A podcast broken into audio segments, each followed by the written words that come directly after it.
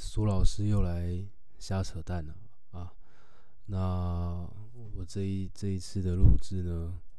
我也是有写个简单的字卡，但我字卡上面呢就四个字而已，就不愿说话，没有其他的了，因为我怕我讲一讲就忘记我自己要干嘛了，所以我至少写个主题提醒我一下要干嘛。那这一次的题目呢，可能比较针对性。想起来有点针对了，但其实我猜我应该之后会延伸到跟成人的对话的一些一些讨论，就不只是针对小孩，但我还是会先针对小孩讲一点我实际上呃遇到的一些状况，然后跟我当下的一些处理方式跟想法。那呃，在我们应该每一个人求学过程中都有遇过了，或是你本人。可能就是这样的小孩。当初，当初，我猜这边应该不会有小孩在听。哈，那呃，小时候在班上很常会出现有一些人相对比较内向，嗯，比较比较不太发言了。我基本上不太喜欢说他们呃没想法或是很害羞。就是我可能在这边讲会提，但是当我面对小孩的时候，我基本上不太会用这个这个词汇，就我不会当着当着他们的面，当着小孩们的面说谁谁谁就是比较害羞，比较不敢说话，因为我觉得这个标签他们应该身上被贴很多，所以呃，我用词上都必须注意一点，就是我顶多只会讲说他可能呃需要花比较长的时间才能把他想讲的话讲出来。或是我说他可能需要花比较多时间组合一下他脑袋中呃丰富的想法，所以需要他他需要多一点时间。那像可能你啊，这个谁谁谁啊，就是因为脑袋可能没在用，所以你想到什么就说了哈。所以就是我不会在课堂上主动去让那一些可能已经被贴很多标签的人又被贴上一些标签了，因为我觉得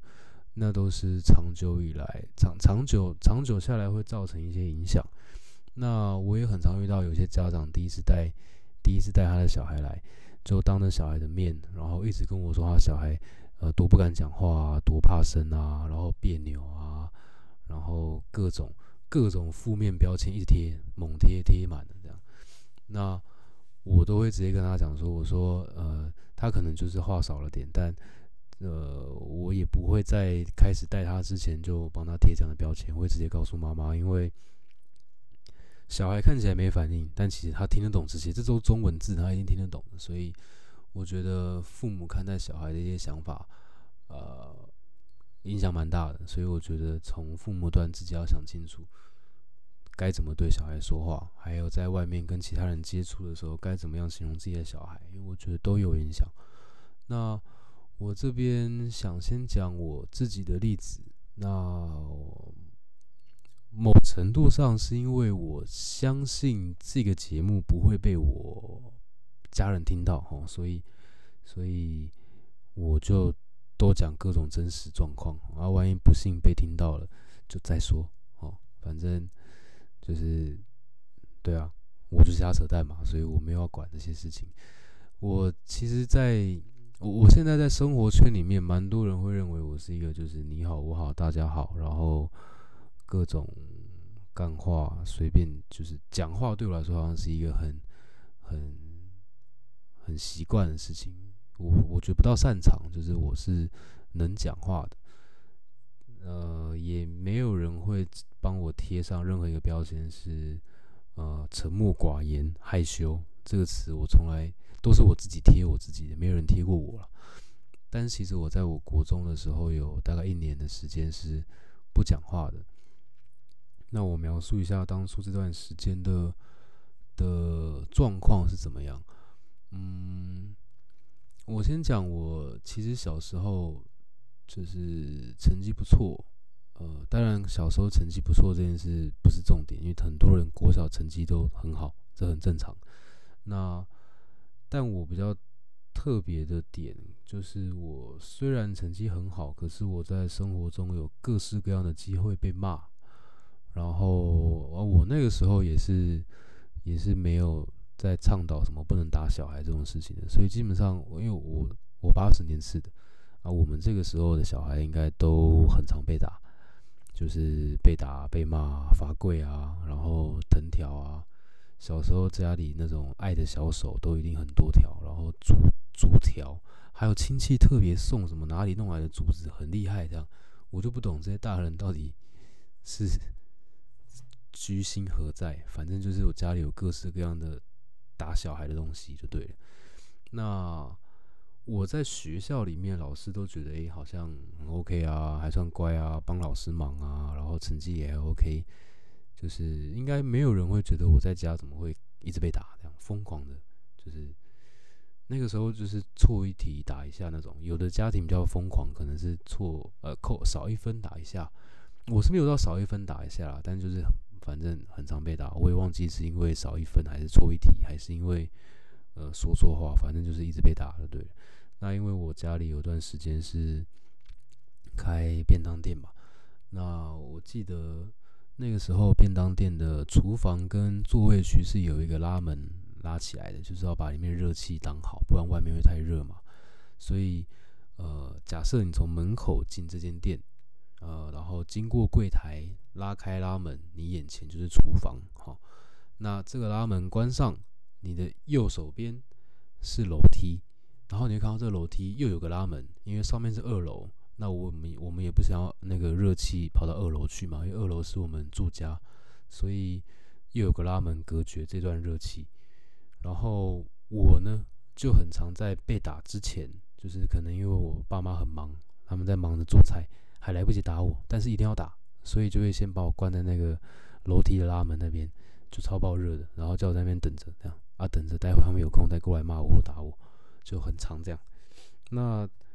呃，我当时其实也没有觉得我受虐了，因为身边人都被打了，所以觉得好像差不多就是正常。只是我会不断的，就是处在一个疑惑状态，就是奇怪，我根本不记得我到底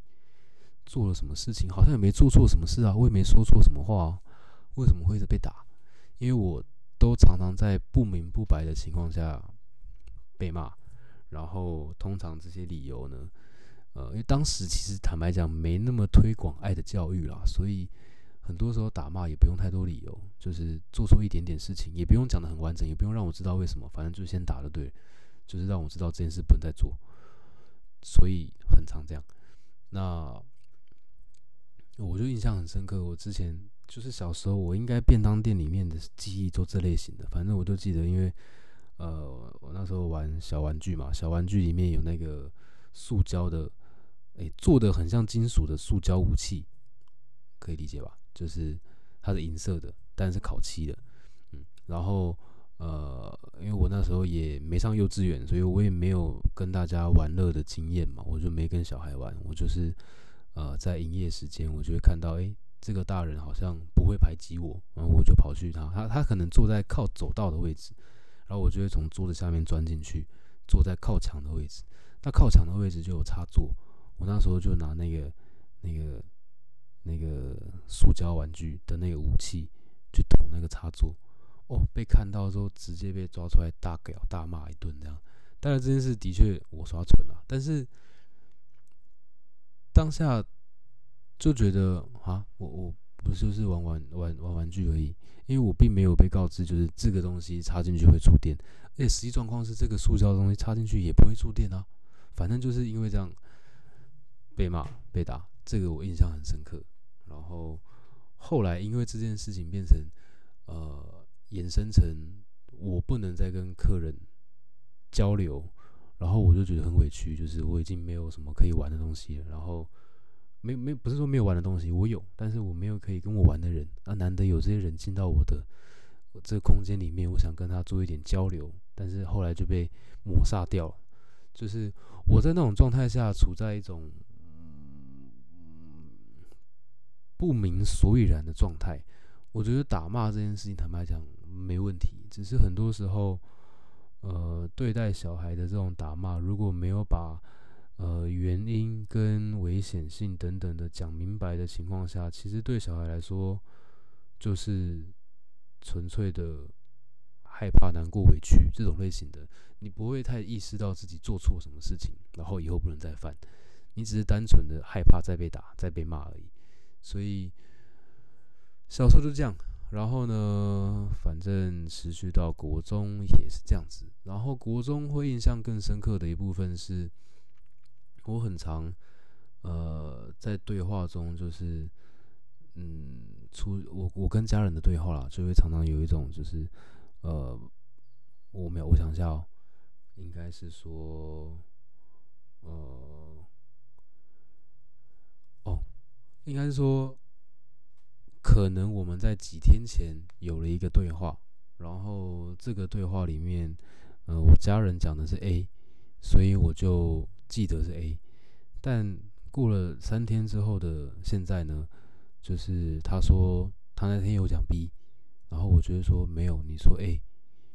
然后这种事情在那段期间非常常发生，反正最后我就是被骂，这样就会觉得嗯，好吧，好像我听到的东西都不一定是正确的。然后呃，我可能有讲了 A，被说成 B。但最后我又又又被骂，就会觉得好像我听到 A 不能觉得是 A，我说了 B 又不算是真的说了 B，就有一种好像我不管是在听还是在说，都各种都各种被骂，所以变成交流这件事情对我的当时来讲就很排斥，所以到一定的程度之后，我就变得有点极端了，极端到什么程度就是。我记得我国二那一年吧，还是国一，我忘了，应该是国二。反正那一年就是我很不想要跟家里的人有任何的交流，所以，所以我只要回到家，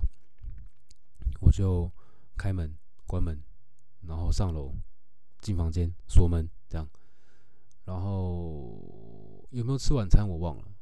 可能有，但就算有我也不说话，就餐桌上吃完，低着头吃完东西之后就。就上楼啊！那个时候我也没有手机可以花，就大家不用担心，那个跟现在不一样。当时就吃饭就吃饭而已，那我们吃饭也没在看电视的，所以就是完全静音的情况下吃完了一顿尴尬的饭，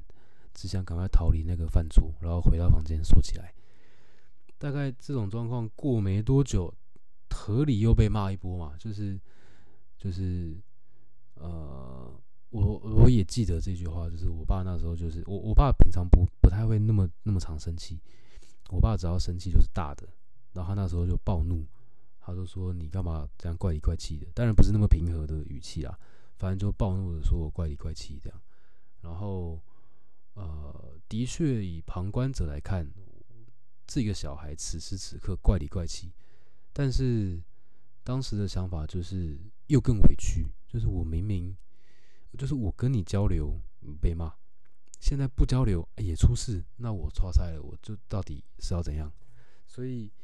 当时我也忘记我怎么应对这件事情了。反正就是我后来勉强回家会打招呼，就进家门会叫，就是会叫一下那个称谓，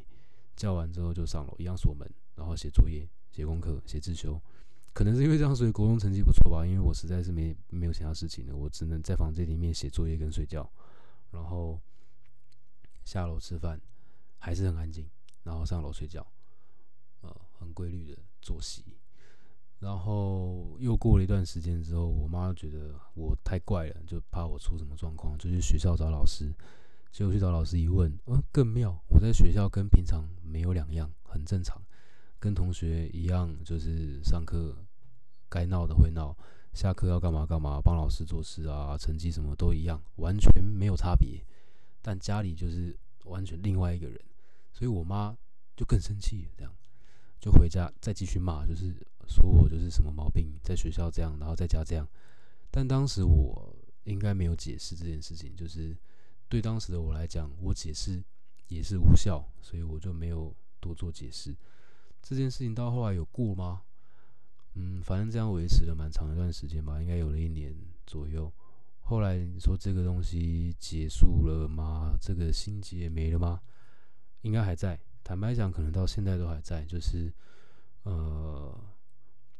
虽然人长大了，你会知道，就是当初他们可能动机上也不是要伤害小孩，但是那段时间累积的所有的对话、跟情境、跟情绪，基本上你是，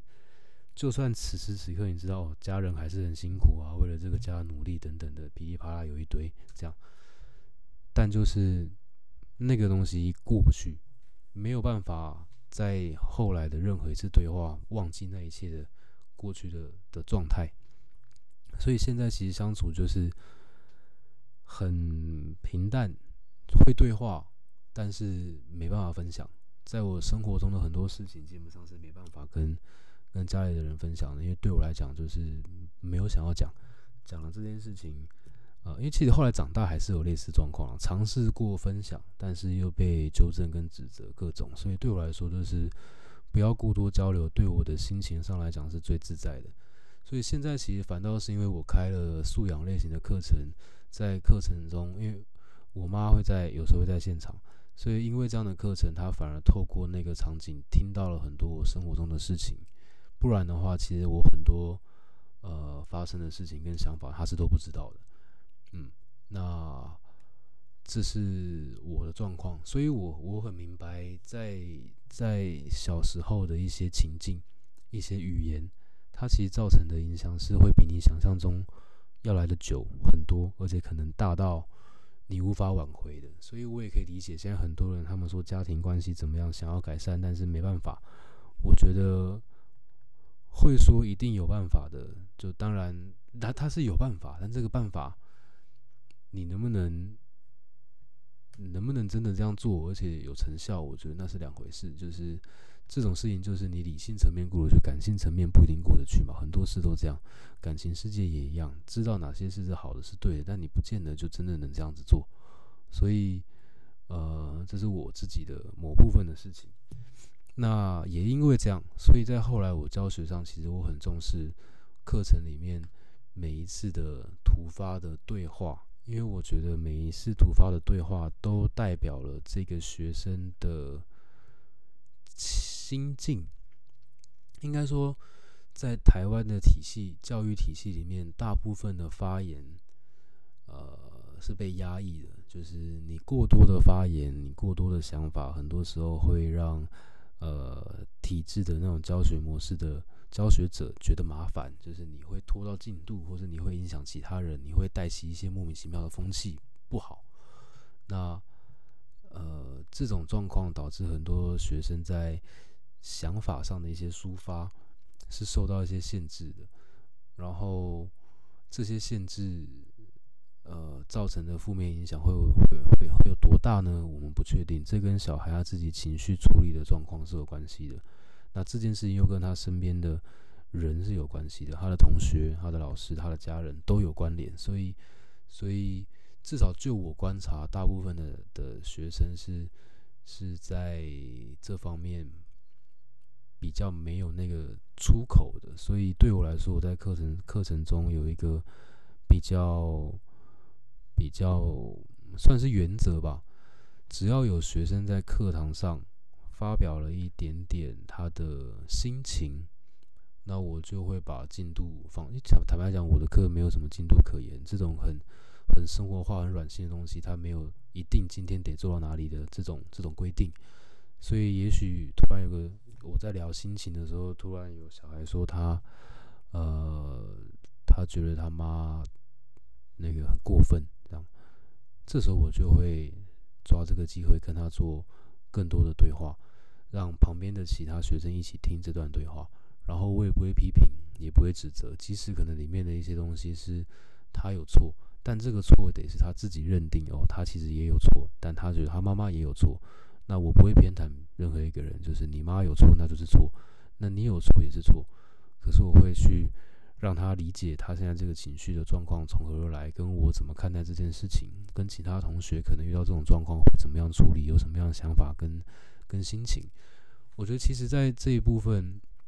嗯，大家如果是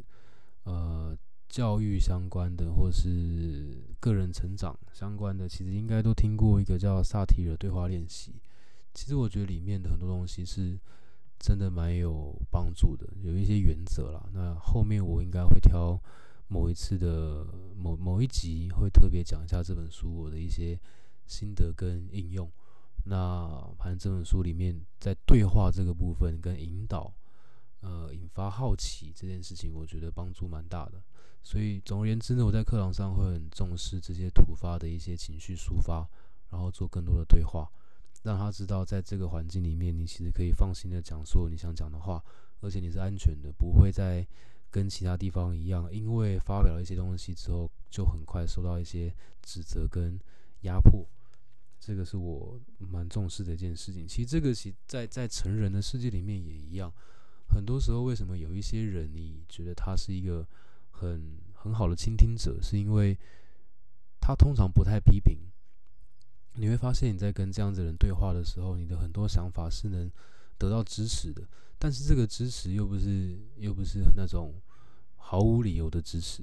他的支持通常会配着一些些他的个人感受跟想法。然后不会因为他是你朋友就给你完全的、完全的，就就就如果很明显这个是你有问题，他也会用呃很理解的、很很很舒服的方式告诉你他呃理解你，然后他也知道你为什么会这样想，但他觉得这样子的做法可能会有一些后续的状况，他把他的想法告诉你，但你可以自己做参考，他也不会认为你一定要这样做，他会告诉你他的很完整的想法，但你有一定的空间去做选择，不会让你觉得被压迫。就的状况是一样的，其实没有，大家是不太，大家是某程度上蛮排斥讲道理这件事情的。就是，诶，我现在讲道理吗？管他的，反正就是对，大部分的人很排斥讲道理这件事情。只是，呃，还是有一些人，他们具备就是讲道理，但同时让你觉得舒服的能力。这样，那我觉得在对话的一些细节上是可以做一些调整，做到这件事情的。嗯，因为我也不是那一种别人跟我抱怨，我觉得说对啊，那个人真可恶，该死这样，我也不会。我现在因为脑细胞用在别地方了，所以其实别人如果跟我抱怨的话，我现在都直接走直白路线。他如果很明显是他错啊，当然啦，这还是看对方是谁啦。如果是真的好朋友男生，他如果讲一些话是他错，就没差，就直白的说就你错啊，你不用想太多这种。但如果是没那么好的，可能为了当场不要过于尴尬跟伤人啊，还是会做一些包装。所以，嗯，反正总而言之，《萨提的对话练习》这本书我觉得不错。如果很常在跟别人做一些对话，或甚至你想要跟自己做一些对话，去协助你理清一些情绪上的一些反应的话，我觉得蛮好的哈。那呃，为什么讲到这里？讲到成人之间的对话嘛？好，不管。反正下一个我要提的就是实际上跟小孩的一个对话的案例。那这部分呢，呃，想听就听，因为这部分比较针对小孩。好，那我那时候是办一场营队，这场营队叫做口语表达，哎，游戏化口语表达夏令营。然后在那个那个场合里面呢，就是希望大家多讲话。我的课都希望大家多讲话了，就你讲越多越好，没关系。那那堂课有一些是第一次来的，有一些可能是老老同学。反正有一个看起来文静，然后就是打理的很好，就看得出来家教很好的一个一个一个女学生。然后那个时候是多大？想一下，小五升小六吧？对，小五升小六。然后，呃，那是第一天的午后。那个桥段是要自我介绍，但是因为我知道在这种场合有很多学生可能比较没办法快速想出一堆介绍词，所以我在前面的投影幕就先打一个基本的公版，就是呃，如果你可以讲清楚你是谁，你可以介绍的很好，你家人啊，然后你自己的兴趣爱好啊，讨厌的都好，你就自己讲，不用看这个稿。但如果你一时想不到什么，你可以看上面的一些。内容做填空，就例如我叫叉叉叉，然后我最喜欢的科目是什么？为什么？然后我最不喜欢的科目，还有我放假喜欢干嘛？然后最近一次家庭旅游是去哪里之类的，就给他一些选项，给他一些填空的题目，填空的内容啊。然后就给大家准备时间嘛，我就寻一下看一下。然后我刚讲那个学生，他就字很漂亮，很工整，他就写在。白纸上嘛，写了一些内容，那我也没细看，反正我确定哦，你你有写就好。那后来我就每一个人都要介绍，轮到他的时候，我就我就拿着麦克风，他们都坐着了，他们都坐着，然后我站着，我就靠近他说：“来，再来换你。”然后他就面带微笑着，面带微笑的看着某个地方，也不是看我，就是他可能有看到我，但他的眼神看起来看穿我了，他没有停在我身上，也没有跟我对眼，都没有，他没有跟我任何的眼神交流。然后我就我就说，呃，如果你你需要看稿的话，你可以看的稿念都可以，反正没有任何限制，你就是让大家认识一下你就好。然后他一样没有回应，还是看穿我哦。然后我就说好，那你如果需要一点时间的话，我可以等你。我说我是一定可以等你啊。我说我没有进度压力，我没差。那反正我帮你确定一下，其他人能不能等你？我就跟其他人说，我说那个他是有写一些内容可以讲的，他他 OK，啊只是那个我们等他一下啊，你们可不可以接受？然后其他人说 OK 啊，可以啊，这样没问题。就是大家就同意等待这件事情，然后我就在跟他讲，我说好，那现在大家可以等你，你就慢慢想，我也没有催你，你就是想好之后你就直接开始讲。那麦克风我就放在你这边，我就把麦克风立在他的眼前，就是桌上就立着。我说反正你想好了，然后你开始要开始讲，你就直接讲。嗯，那我说我在你旁边，你可能压力太大，我说我就。去远一点的地方蹲着，然后我就后退到讲台那边，我就蹲在前面，然后后来就坐在地上，我就坐在地上等他。大概过了三十秒、一分钟吧，然后他就他就把脸凑近麦克风，开始在讲。结果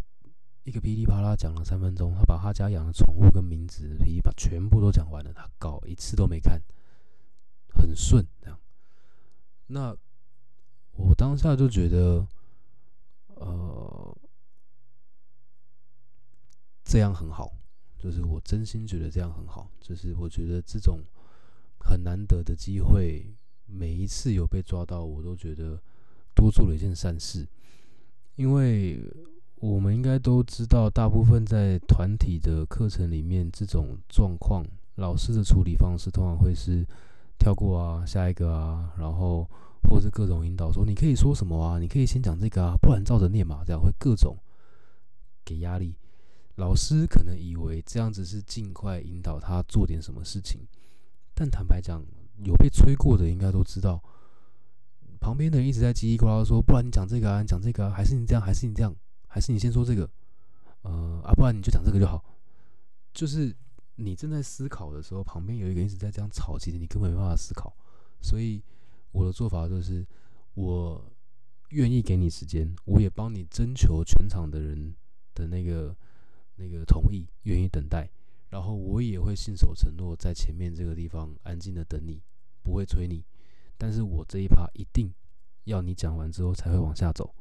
不管你说什么，只要你说了，说完都给过。所以。呃，后来在处理班上的很多对话的事情，就相对容易很多，因为我觉得他们是知道我的原则的，就是我不催促这件事情，而且我说要等就等，我说要做就做。那对他们来讲，我知道这件事情是有安全感的一个方式，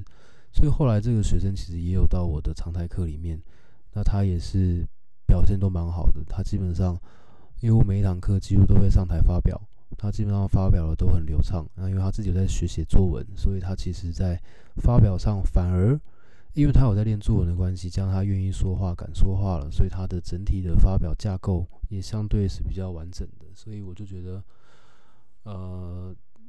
我运气不错啦，我不会说他运气不错，我觉得我运气不错，可以亲眼看到这种事情的发生，因为这得让我，这得这得真的发生，我才能更确定。我的一些原则，因为坦白讲，我是念化学系的，我不是教育背景出身的，所以我有很多的很多的思维方式，都是过去的经历跟后来所学的一些推推推论，不对，推论选择，对我的很多教学方式，是我后来在各方涉猎之后的一些结论，然后让我做这样的教育上的一些选择啦。所以我觉得，嗯。很好，就这种东西，这种这种情境对我来说帮助是蛮大的，嗯，所以回到主题，因为其实我这边只想讲这两个例子，我没有想到我两个例两个例子可以讲这么久，反正就是我跟这个学生这样子，其实还有其他的啦，只是我也怕时间太长，就是之后想到再说。反正当一个小孩不愿意讲话的时候怎么办？我觉得最有有几件事情。第一件事情是，不要在这个情况下再帮他贴任何一张标签了，因为这个标签每贴一张，你都要花更多的时间把它撕下来。真的就跟贴标签一样，你贴上去很快，但撕下来很麻烦，所以不要再贴标签。第二件事情是，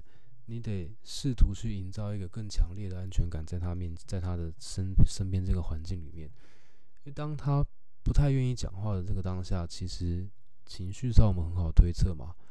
有可能是因为他过去的说话常常被被打压，所以他不想讲，但也有可能他没被打压。只是他很常被批评，所以他不敢讲，都有可能。但反正这个情绪上面都是害怕的，所以对我们来说，让他觉得这个环境是安全的很重要。所以这是第二件事情。当他不愿意讲话的时候，营造一个更强的安全感给他。然后，呃，第三件事情，耐心，我觉得这件事很重要，就是。一个人是经历了这么长的时间，才从一个可能很正常发表的情况，变成不愿意发表的这种状态，可能花了数个月、半年、一年都有可能。那我们如果要在一次、两次、三次的接触就让他很愿意说话，这件事情是天方夜谭嘛？我们只能，我我先不论那种技巧型的，就是强加让他在这个时候突然爆出一堆话的那种方式，因为我比较重视的是他。从内而由内而外的愿意说话，敢于跟这个社会接触，所以要花比较长的时间去内化跟跟重新调整他对周遭环境的认知，所以我觉得需要有耐心，这是这是我给我自己的原则啦，嗯，所以大概这一次想讲的点就这个，是不是很针对小孩？其实我。可以延伸成很多成人之间的一些对话跟想法的，只是，只是时间关系，我就不多提。也许之后吧，因为我前面我顺便讲一下我接下来的一些规划。我前面这一些内容可能二三十集都还是会蛮多的主题跟小孩的教育有关，国小、国中、高中这样。但是其实有很多在这边发生的事情跟想法，它是很可以套用到呃成人世界里面的感情生活里面也很常见，所以看看之后的规划，如果后面想不到小孩的主题，我也有可能会讲蛮多关于成人跟个跟跟跟个人成长的部分，还有一些我怎么样去规划我自己的学习的模式，然后跟自我对话，因为我在。某一些课堂会很常做自我对话的一些演示，就是我有发现蛮多人其实不太知道该怎么样去做有步骤的自我对话的，因为我觉得自我对话是我从小养成的习惯。那自我对话其实可以协助你理清非常多的事情，这也是我在小学的教育现场在做小小孩的教育现场想做的事情，就是他们大部分都只接受外来的一些讯息，但他们很少真的跟自己做一些讨论。但我觉得。跟自己相处最久的人就是自己。你跟自己有良好的关系，跟良好的对话状态，这件事情，我觉得帮助其实非常大。所以我之后应该也会针对自我对话这件事情，呃，发布一些内容跟想法。那大概就是这样。好，咱们下期见啦。